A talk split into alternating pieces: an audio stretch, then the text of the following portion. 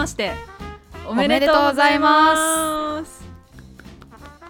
えー、期末課題でですねお笑いについて50枚のスライドを作り上げたひなです。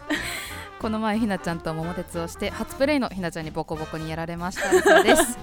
よろしくお願いしますもやもや大放出クラブは社会に対するモヤモヤを大放出してそれを語ったり笑い飛ばしたりしようというポッドキャストです。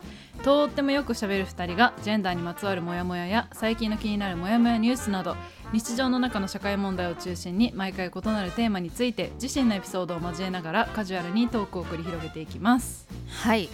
皆様明けおめでございます。はい。あの年末年始ね皆様いかがお過ごしでしたでしょうか、はい、去年はねあの国内外であのたくさんの方々にもやもや大放出クラブを聞いていただけて、うん、本当に嬉しかったです。そうですね。今年も皆さんに楽しんでいただけるような番組をねリサさんと一緒に楽しみながら作っていきたいなと思っておりますので、うん、どうぞよろしくお願いいたします。はい。よろしくお願いします。はいで早速今年第一発目目はですね、はい、性的同意についてのえモヤモヤを大放出していきたいと思います。イエーイ。ねこちらあのずっと話してみたいなと思っていたテーマなんですけれどもあのひなちゃん、はい、まず最初にこう簡単にと言ってもちょっと難しいかもですけど性的同意について説明お願いできますでしょうか？はい。性的同意とは全ての性的な行為において確認されるべき同意のことなんですが簡単に言うと性的な意図を含むボディタッチとかキスとか性行為などを含む行為をするときにする側される側関係なく身体的心理的な安全のためにそれに関わる人全員の同意が取れている状態でまあしましょうという話になります。はい。ひな先生解説ありがとうございます。イエイでこのボイスアップジャパン明治ではその性的同意に、はい、えっと、関するプロジェクトをやっているんですけれども今日は、はい、えっと、そのチームからスペシャルゲストとしてお二人お呼びしております。詳しい話を聞いたり2人のモヤモヤを大放出していただけたりすればいいかなと思っております。楽しみですね。うんめっちゃ楽しみですね。それでは早速行ってみましょう。もやくらそれではスペシャルゲストのお二人をお呼びしちゃいましょう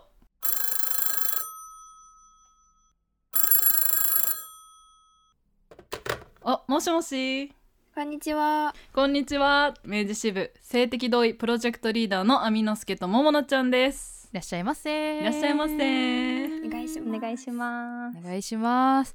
まず最初に2人に自己紹介してもらおうかな。はい、あみちゃんからお願いします。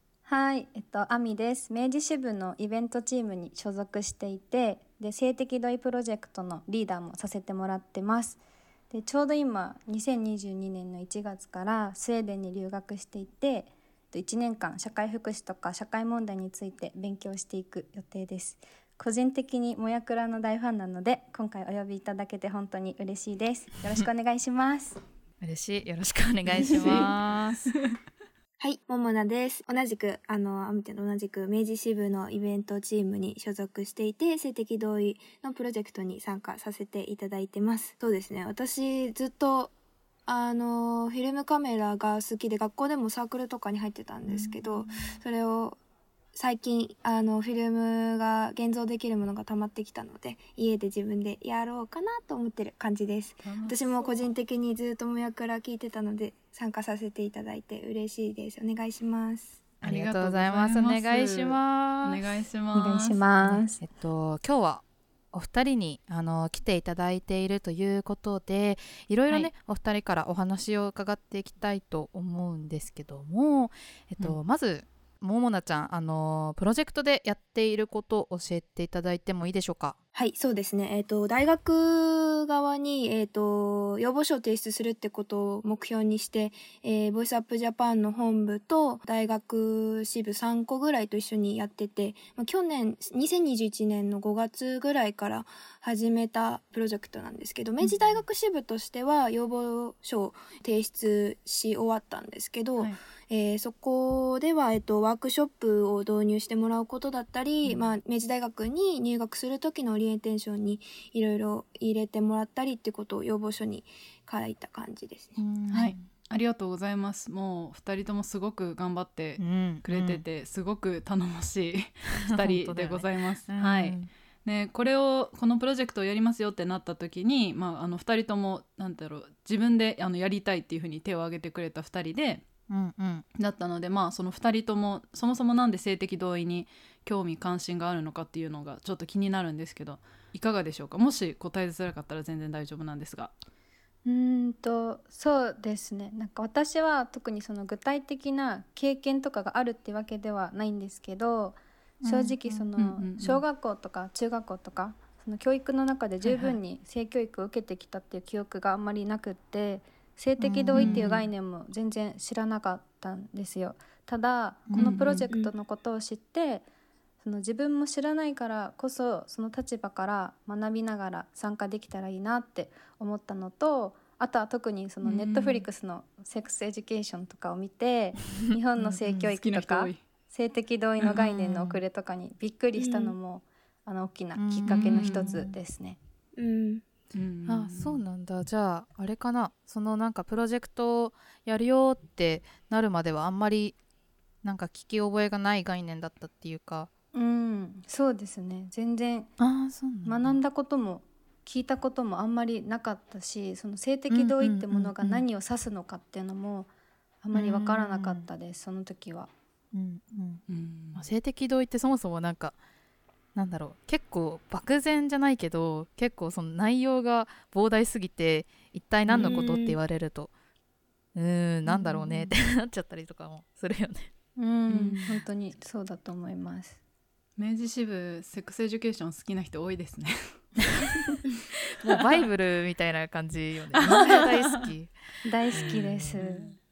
えいつだっけ次のシーズン始まるの？今年の今年？今年か今年だよ今年今年。うわ。わ いつや？うわマジか。うわ。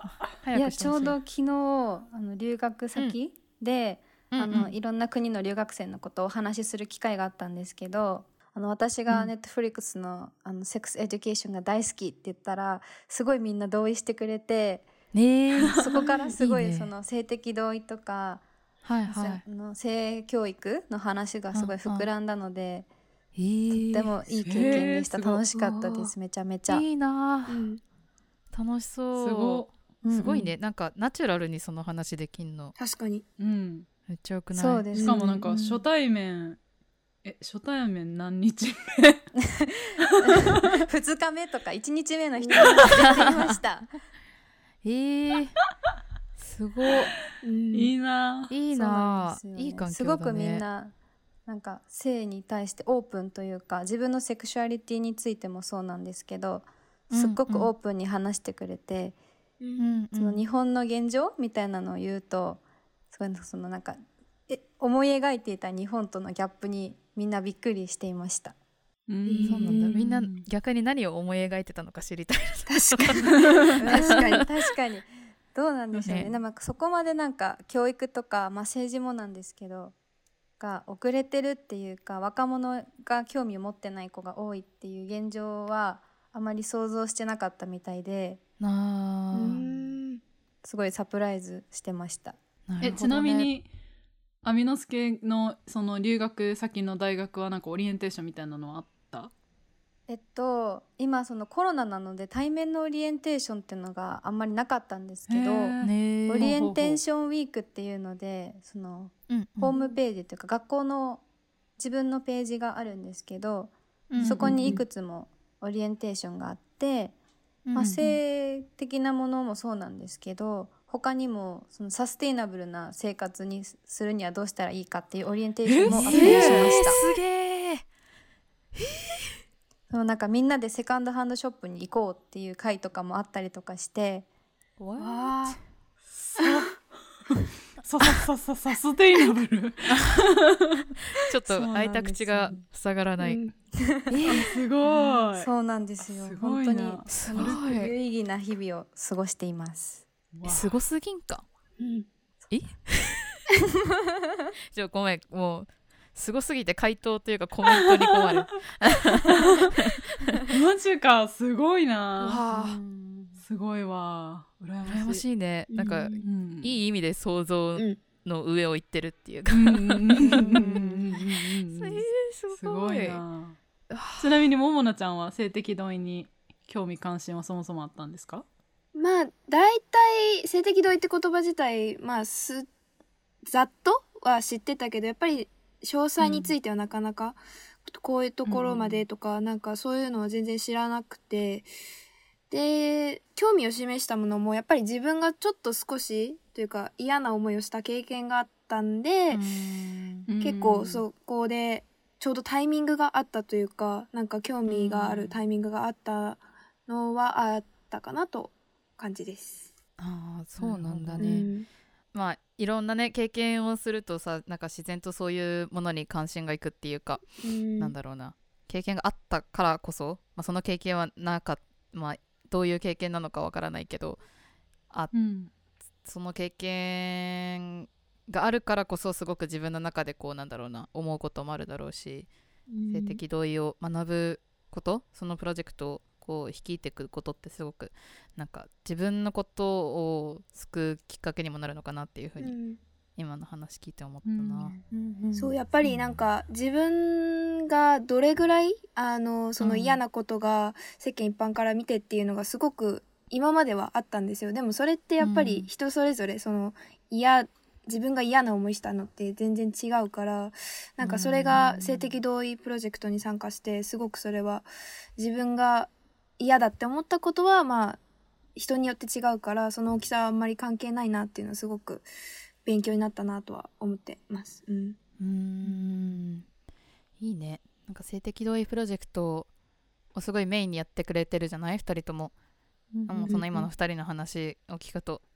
なんだろう。その中での自分で学んだことだったりとかすごくなんか積極的にやってくれた背景があるんだなっていうのがあって勝手に感動しちゃいましたよ。いつもありがとうんございます。な動機ですね。うん。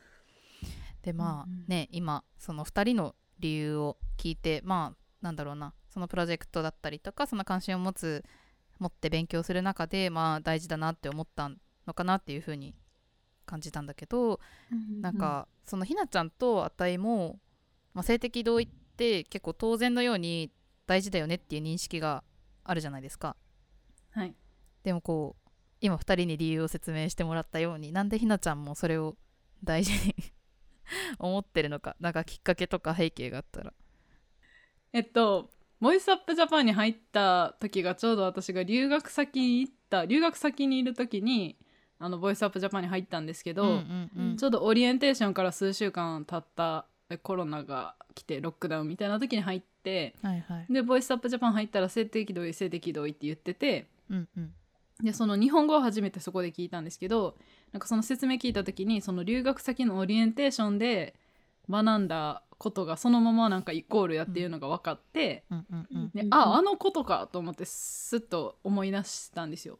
ででなんかその大学にないよねみたいな話でそのボイスアップジャパンの中で話が出ててで思い返せりゃわしもないみたいな 感じであ確かにでもめっちゃそのオリエンテーションが良かったんでそらせなあかんなというので参加しました。あたいもねそうなのよ。あのさ前なんか大学お互いその海外に留学しててでそこのさ、最初のなんか留学生オリエンテーションみたいなところでほらあの、うんあのなんだっけ？あの紅茶のさ同意を紅茶と例えた動画？T のね、うん。そううん。T の動画を見たって話があったじゃない？はいはいはい。でもなんかそれが結構自分の中で大きななんだインパクトがあった性的同意と自分の接点なんだけど多分、うん。その高校の時あたり海外ニュージーランドの高校行ってたじゃん、でそこの、なんか保険の授業あれは保険だったのかな？まあうん。保健体育のクラスでえっとクラスメート全員でなんかこうなんだろうな。えーっとあの時は、まあ、生殖の話だったりとかあとはコンドームの使い方、とかこういう避妊道具もあるんだよみたいな、えっとのこうなんか実物を触ってこうなんだろうな、うん勉強するみたいなうん回があったんだけどね、うんうんうんそこで性的同意、まあ、セクシュアルコンセントっていう単語が出てたかどうかはっきりちょっと覚えてないんだけど今思い返すと多分すごくそういう、覚えてないんかい。うん。まあそこは覚えてない。うん。ごめんなさい。そこは覚えてないんだよねもうそこら辺から多分始まってて、英語で先に触れて、日本語のインターネットをこう泳いでる間にあ日本語では性的同意って言うんだな、あそういえばあれかみたいな感じでこうリンクしてったっていうのが確かにあるなって思いました。じゃあ、うん。こう性的同意を知らないかったりとか、その性的同意がを知らないまま性的同意がないことで発生するリスクって何なんでしょうかね？なんか思いつく、もうなんか一番最初に思いつくのはそれを被害を受けた時にそれが被害だと認識しやすいと思います、うん。あのうん。性的同意の概念を知っている方が、なんとなく、あ自分が弱かったせいからかなとかうん。うんなん。か自分がうまいこと言えへんかった伝えられへんかったからかなとかそういう勘違いをし,、してしまうリスクは大いにあるかなと。そうですそうね。ね。自分それを自分が受けた被害を被害だと思わないことでその時間が経ってすごいそれが実は自分の中でトラウマになってて精神的にこう、あの病んでしまうというか精神的にちょっと来ちゃうっていうところはすごいあると思います。うん。うん。そうね。なんか値の中で性的同意を持つこと性的同意を取ることってその境界線を引くことが一つ意味があると思ってて、うん。その性的同意だから、えーいいですか？いいですよ。っていうことってそれはいいなんだろうな。うーんこうある程度線を引く性行為の中で、だからその一回例えば冒頭に性行為をするとして「えこれ、えっと、今から性行為していいですか？いいですよ」って。ちょっとあのシステマチックだけど、まあ、したとしても。あ行為の途中でなんかさ、えっと、これはしてこれをしたいんだけどどうですか？みたいなさ風になったりすることもあるじゃない？流れ的に。うん。で、うんそこで同意が取れないこともあるわけじゃない？いやちょっとそれは自分にとってトゥーマッチなので、ちょっと今日は難しいですみたいなとか。うん。うんうんでそれをはそのどういう聞き方をしたとしても、まあ、同意を取ることじゃないですか行為動として。でそれを取らないと大変だよね、だって境界線を乗り越えてきてこっちは嫌だと思ってるけどうん。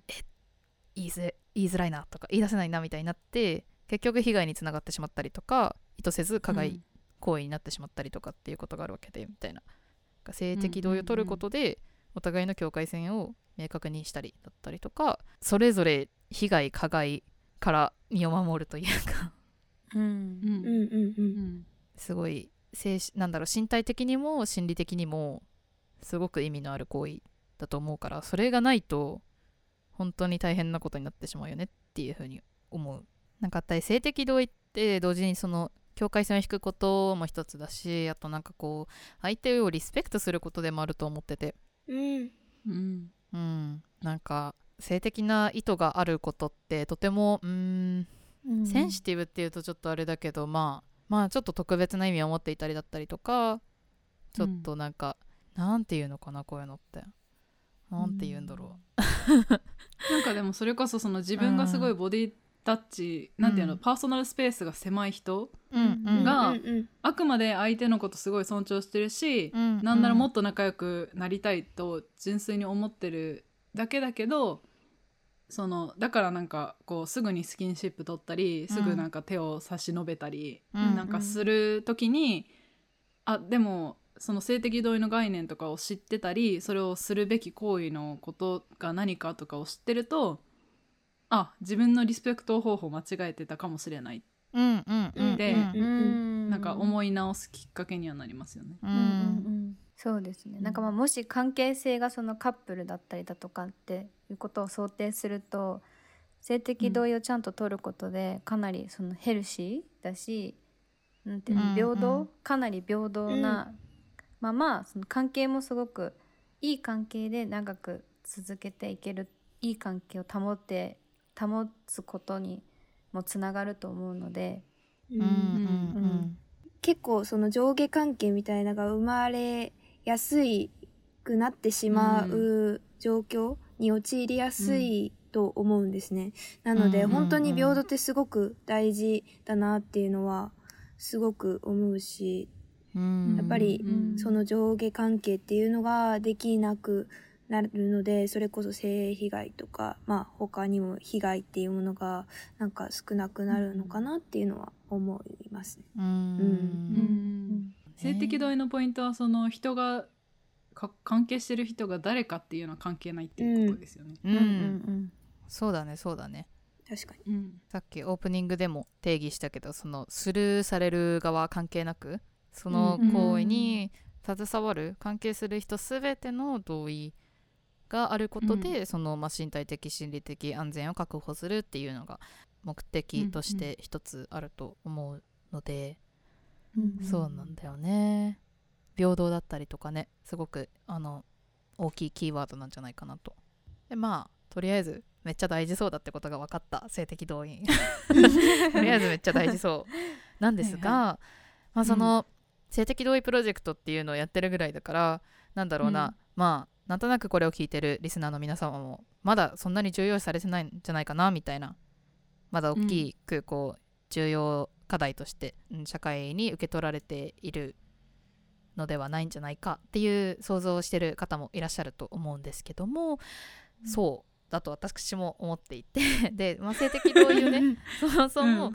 その知る機会うん。はい性的同意とは何ぞやみたいな。っていうのを知る機会だったりとかうん。リソースっていうのが限られてやしないかと。そう。うん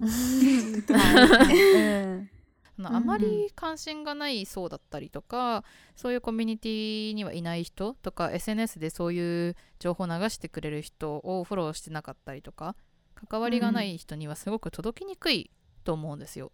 ううんん。なんでかなっていうのがすごくあの疑問ですよね。性的同意がうん。必要な場面をさ、うん。毎日は見ないというか、うん。まあなんだろうもう挨拶代わりにハグする人とかがいればなんかうん。毎日見るけど、うん。あ なんかそのうん。見ない日もあるじゃないですか。性的同意必要ない一日、うん。だからなんかその頻繁に見るわけじゃないし、なんならそのあまり人目のないところでされることだから、うん。なんかすぐにパッと想像できない人もいるのかなというか、まあ、駅の広告くらいの頻度で目にしてたらそりゃもうわかるけど、うんなんかそんなに目にしないことだから、うんそこも難しいというかだからこそ前に出さないといけないかなと。ううんん。情報の部分でいくと、やっぱり、こうやって SNS 私たちいろいろ出してるにもかかわらず届かないっていうのはやっぱり関連するものに関しては自分が関心あったりそれに関連するものに関してはどんどん情報が深まっていく時代だけどやっぱりその他のことに関してはなかなか情報が届かないあの、うん。時代になってきてるのかなっていうのはすごく思うのでやっぱりフォローしていれば、その関連は出てくるけどあと調べたりしてしたりしたら深まってはいくんだけど、広がってはなかなかいかないなっていうのはすごくこういううん。性的同意の情報に関してでもなく全てにこ言えることなんかなっていうのはすごく思うことです。ね。そうだよね。SNS の特徴ってやっぱりそのアルゴリズムの関係もあってうん。そのうん。それについて知れば自分の中ではすごくたくさん情報を得ることはできるけど広めるっていうのにはすごくうーん特にこういうトピックだとなかなか大変なのかなっていうふうに。ん。難しいですよね。うん。私含めて、まあ、私の知り合いとか友達は結構海外のドラマとか映画が好きな子が多くって、うんうん。ちゃんと性的同意を取っている場面とかも結構よく見ることもあるんですけど多分日本の作品だと最近はうん。ちょっと増えてきてるのかなっていう印象はあるんですけどでもやっぱりまだまだそのうん。雰囲気が大事とか、うん。なんていうんですかね。なんかこうちゃんと性的同意をしっかり取っている場面っていうのが描かれてないものが多いと思うので、うん。そういった面でも多分、うん。あのうんすごい触れにくい遠い概念になっちゃってるのかなっていうふうに思います。確かになんか私の好きな映画であの最近ご結婚された2人が 主演してた映画でめっちゃおしゃれでかつ恋愛物語のやつがあるんですよ。なんか、うんえっ、と原作は漫画の。でまあなんていうの狂気のものの名前がまあタイトルに入ってるようなやつなんですけど、はいはい。リサさんだけは分かってるの。わかりますよ。わかりますよね、うん。そう。なんかその映画めっちゃ好きで私。なんか世界観とかめっちゃ好きなんですけど。でだからなんやろ。私の周りの人もその映画好きな人多いし、なんなら原作まで読んだとかめっちゃいるんですけどよう考えたらその主役のうちの一人がその一人の顔をいきなり舐めるシーンがあるんですよ。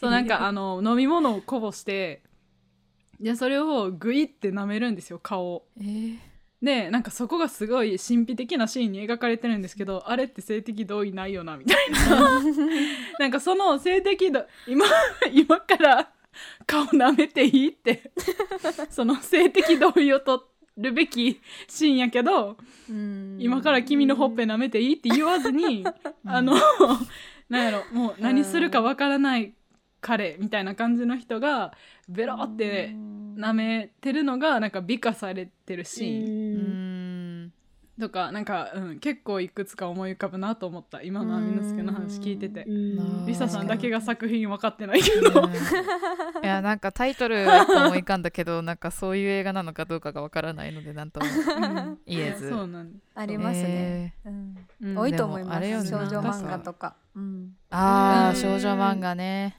そうね。ただなんかそういうのがやっぱりいいって思う人もまあいる、うん、いるということうんはそれは否定はできないのでむずそこがすごいでもなんかその難しいですよね。そのさ描写の仕方があまりに多すぎたからさ、うん。なんか両方同じだけ見てきました。その上でどっちが好きになれてない気がする。確かになん確かに。わかるわかる。A と B があれば、まあ、B 一旦隠しといて A だけめっちゃ見させて、まあ、一応 B もあるけどどっちが好きみたいな。う うん。んそれはもう A に慣れてるから A になっちゃいますよね。だって前向いてさどこ見てどこ見てんのっていう時にさ何も言わずにさ腕引いて抱きしめるやんか。うん。ちょっと怖い そうそうそうそう。なんか本当やったら、うん。壁ドンとかも実際やられたら怖いとかさ。え壁ドンめっちゃ怖いよ。と思う。本当に怖いよね。なんか何回か人生でされたことあるんだけどうーんみたいな。怖い怖い怖いみたいな。本当に怖い。実際実際にするんよ。だから、そうなのよ。すんなって話じゃない影響力はすごい。怖いってうん。本当に本当だからそういう話ですよね。そう、うんいやまあ怖くないって思う人もいるのかもだけどさでも今言おうと思ったその話そのなんか確かにそういう恋愛描写だったりとか、まあ、壁ドンだったりなんか顔わかんないほっぺ舐めたりとかなんか なんでしょうあのなんでしょうね。今いきなりキスしたりとかよくあるじゃん、うんうんありますね。そうなんか実際それを見てそういうのって結構なんだろうドラマチックだったりとかこうすごく、うん。なんだろうあのスケールが大きいロマンチックな恋愛みたいなイメージで結構みんな浮かぶこともあると思うんだけど、ん。それがうんドラマチックかつロマンチックな恋愛っていうイメージと結びついてることがすごく問題だと思っていて別にそれはそれでいいのよ。だってあれはファンタジーだし作作品品だしそうそうそうそう。うんでそれをドラマやから。なんだろう、うん。そうそう。それがちょっとこうミステリアスな雰囲気でえら描かれたりとかっていうこと自体はまああーはいはい。だってそういう作品なんだもんっていうふうには確かに思ったりするんだけど、うん。それの難点は今ひなちゃんが言ってくれた通りそれを見続けてるそれを見させ見させられ見られさせわかんない見続けてるから。適用され続実践すけてるるのよ。そうそうそうそうそうそう。だからそれがそういうものなんだっていうふうな認識をしてしまう。うん。で実践をする。だって別にそれを例えば海外作品を見てその性的同意が取れてる作品ばっかり見てるからなんだろうな。えっとあ性的同意しなきゃって思うわけではないじゃん実際人は。うん。確かに。それが実際自分の生活の中に落とし込まれて初めてあ性的同意って当たり前だなとかっていうふうに思うわけで。だからこう何層にもやっぱりそれが個人レベルに定着するにはすごくうん。あの層が何個もあって。そう。ですね。だから難しいよねそのメディアの中での表彰みたいな部分も。うん。そう。うんだからなんかドラマとか漫画があくまでドラマとか漫画やねんからよく見えるに決まってることを理解してほしい。なんかドラマとかでもさすぐハグするシーンめっちゃあるけどさよく見たら全部スローモーションじゃないですか。確かに。確かにいやいやよく考えてほしい。スローやからうん。結果、スピードは遅い、うん。なそれを実践するとその場所をスローモーションにする人なんかおらへんねんからもうただの恐怖に変わるわけですよ。ううん。そうね。なんかもうファンそうファンそれそのリサさんが言ってたファンタジーやっていうのはほんまにそうやし、なんかでもそれを実践する人が多いからこそちゃんと性的同意してるようなコンテンツも増えてほしいしですよね。ううんうん。うんん。うん、何をお手本にしていいのかわかんないですもんねそうそうそうそう。うん、だってちゃんとしたお手本これですよ。でもこれはファンタジーですよっていう境界線というかそのさっきから境界境界って言ってるけどそのそのレプレゼンテーションがないこともすごく問題だよね。例えば学校とか、うん。そういう教育の現場でこれが本当は従来のやり方ですよ。こうやると安全、安心ですよっていう風に提供されてる中でそのファンタジーを見て例えばなんか、ミステリアスな関係2人の関係を描いてるんだったらそういう描写もありじゃないですか。うん。んだけどこうなんかラブコメディみたいな中で壁ドンバーンいきなりお部屋さんがこうバーンこうなんかいきなりキスみキラキラキラたいになっちゃうともうなんかなんだろうヘルシーな関係の中でそれが行われてたとしてもそれはすごく悪い表彰じゃないですか。うん。だってうん。ロマンチックな恋愛とそれが結びついてしまうから。すごくなんか毒々しい関係を描いの2人の話だったらまだちょっとなんかそれはアンヘルシーな関係としての例として そういうのが出てくるならまだわかるけど。うん。だから正しい正しいというかまあそのうん。ちゃんとこういう風にやるのがあの一番大事ですよっていう例がないままそれを見続けてしまうとやっぱり影響は計り知れないかなという風に思うし実際その影響が今社会に出てるよねってういう風に面白いねね。このディスカッション。今すっごい楽しい。だからささっきさももなちゃんが言ってたその SNS でさうんうん。あの性的同意っていう発信の話やけど、うんうん。なんかその目を目にした人がいたとして性的同意っていう言葉を、うん。でもまあ性的な同意やから、うん。勘違いする人が多くて。うん。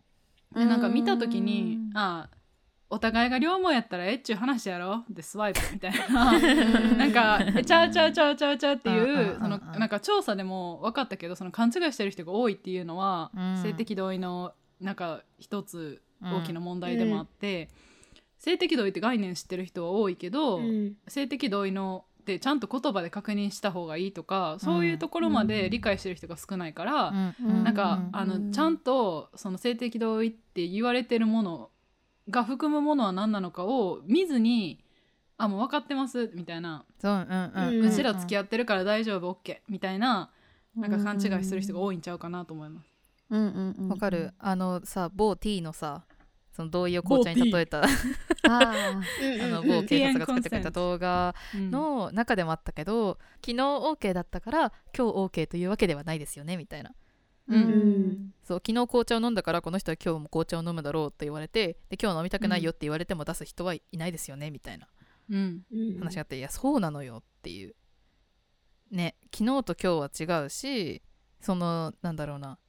まあ例えばその頻繁になんだろう性行為をするそういう関係だったとしても、その一連の中で一回 OK だったから OK みたいなのではなくて、その目の前にある今日今この瞬間大丈夫か同意が取れるかっていう話なのであってっていうふうにはすごく思う、な。それがすごくその相手をリスペクトすることになるしお互いの安全安心のために大事なことうん。だと思うんだけど、あまりそういうのも知られてないというかうん。うん実際にそれをやるのはなかなか難しかったりとかっていうのは現状としてあるのかなとうんです。ね。でまあさっきもねその具体的な例を見てないままそういう表彰に触れてしまうと大変みたいな話で結構今盛り上がったと思うんだけど、まあ、そのはい。改善のうちの一つとして教育、てかまず教育があってのファンタジーだよねっていううん。ことで明治大学にボイスアップジャパン明治は要望書を出してみたっていう話ですよね。はい。そう。でまあそのこのねエピソード聞いてる人はえ要望書とかって そんな話聞いてないって思う人もいると思うので、まあここからちょっとあみちゃんとももなちゃんにあの実際に何を今してるのか起きてるのかっていうことをちょっと聞きたいんだけども、うんえっ、とそうだな。じゃああみちゃんから要望書を出すことにした、まあ、経緯の説明とか、まあ一体要望書とは？みたいな 話をちょっと先に教えてほしいんだけどお願いできますか？はい。さっきもその流れで喋ったみたいに結構その日本って性教育とか性的同意に対してあんまり教育されてないと思うんですけどそのなんか性被害とか性的同意に関心がある人だけじゃなくって全員が被害者とか加害者になる可能性があるにもかかわらず私たちは結構その十分な知識を持っていなくてまたそういう SNS とかで発信しても、興味ない人には情報を届けるのがすごく難しいなっていうふうに感じていて、でそこで、性的同意を広めたいっていうふうに思ったので2021年の6月に大学の学生と教職員関係者大学の関係者に、えっと、アンケート、うん、性的同意に関するアンケートや調査を実施してで、まあ、明治大学の関係者全員がその性的同意に関する知識十分に持ってないっていうことが分かったので、そこで、と、大学関係者全員に情報をうまく届けるためにはやっぱりその大学の教育の場をで提供するのが一番あのいいのではないかって思ったので、えっと、性被害の予防とか対策をあの講じるワークショップを開いてほしいっていう要望書を提出することになりました。すごくなんか要望書って聞くと大げさに感じると思うんですけど、うん、そそうでもなくってこういうアンケートの結果が取れたので、まあ、例えば性的同意について知らない人がこんなにもいるんですけど、うん、でも性それだと性被害を大学としても防ぐことはできないですよね。それってかなり問題じゃないですか、うん、だったら、うん、ワークショップを開いてみんなで学んでいきましょうっていう、そういう会を開いてほしいですっていうお願いを、お願いする要望書を、はい、提出しました。うん。まあ、要望書ってねなんかすごい壮大な響きだけど実際はその、うん、なんだろう明治大学をもっとこうこういう場所にしてほしいなみたいなのを、うん、ちょっと提案というか、こういうふうな問題を学生側は持ってますよみたいな話をしたくって出したものみたいな感じだよね。そうですね。大学学生の立場として、うんうん。お願いしたっていうスタンスです。うんうんうんうん、そうだよね。でももなちゃんその、まあ、要望書をまとめた時に、まあ、アンケートとかその内容をまとめたものも一緒に出したと思うんだけどそのアンケートで具体的になんかどういうことを聞いたとかあとはま要望書に、えっと、さっきワークショップっていうのが、えっと、出てたと思うんだけど、まあ、どういう要望をしたのかみたいなのをざっくり教えていただいてもいいでしょうか？はいえっ、ー、と、アンケートの内容としては、まず、あの、竹みちゃんが言っていただいたように、性的同意について学生の認知度があるかどうかっていうのを一番最初に聞いてて、うん、あとは、えっ、ー、と、大学のその関係者答えていただいた方が、えっ、ー、と、被害に遭われた方がどんだけいたかっていう、うんうん、または目撃をしたかどうかとかっていうのを聞いたり、したアンケートでしたね。で、あとは学校側が、えっ、と、最後の方、アンケートの最後の方に質問したのは、学校側が、えー、今までこう、性的同意のような情報提供を今まで十分に行ってきたかどうかっていうところについて質問をしていた、主にその3つぐらいをベースにしたアンケートを取りまして、で、ワークショップとしては、そうですね、学校側に、あの、入学、明治大学に入学するときに、まあ、入学、他の学校生活を送る上でのオリエンテーションとか、まあ、たくさんあると思うんですけど、その中に、このような性的同意についてのオリエンテーションも含めてほしいですよっていうことだったり、あとはサークルの講習会とかっていうのでも、えっ、ー、と、ワークショップを導入することを、えー、要望書に含めたりっていうことはしました。はい、うんありがとうございます。えっと、要望書ワークショップ以外にも、となんだっけポスターの掲示だったりとか、うんうん、そうですね。そう、うん、資料あとはそうですね。資料を、えー、学校側が、えー、積極的に配るっていうことを、うんうん、性的同意のリーフレットみたいなものを、えー、学校に常に、えー、置いておくとかっていうことをした、うん、してほしいってこともそうですね。要望書に入れました。はい。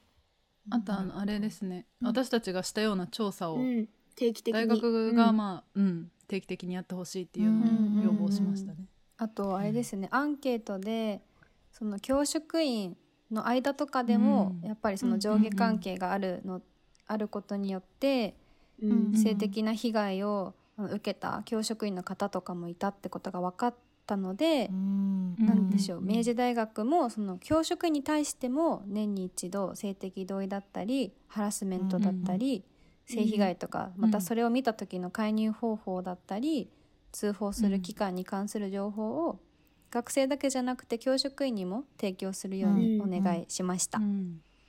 いや素晴らしい、もう 本当で長い時間をかけてじっくり煮込んであのやっていただいたあれですけども。まあ、はい。あれよね。このこっち側、まあ、学生主体で、えっと、大学側に提案してゆくゆくは大学主体で、えっと、より、えっと、安全な場所を作るためのアクションをしてほしいっていうことで、まあ、これから、えっと、また動きがあると思うんですけど、まあうん。ということでこの後半ではね性的同意のワークショップの詳細だったりとか、まあ、性的同意の取り方、あのさっきもちょっと出たけど、個人レベルではどうするのかなみたいな話について、えっと、もやもやを大放出していきたいと思います。もやくらボイスアップジャパン明治のライティングチームから今月のおすすめ特集記事の紹介です。はい。一つ目は特集インタビュー。レインボーサポートセンターってどんな場所？